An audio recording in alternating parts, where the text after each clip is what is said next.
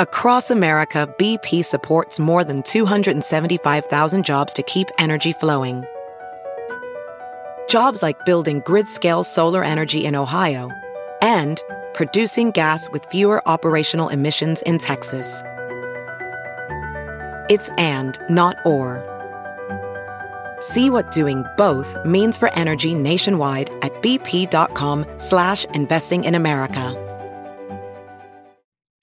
What's up? It's Big Party here from the Big Party Show. Thanks for tuning in to the podcast. Bad news today. My computer crashed.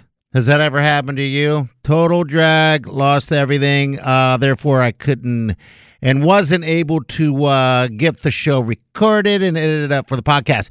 So, therefore, there's nothing but this message saying we don't have a podcast, but it'll be back up tomorrow. Uh, thanks again for listening. Thanks for tuning in.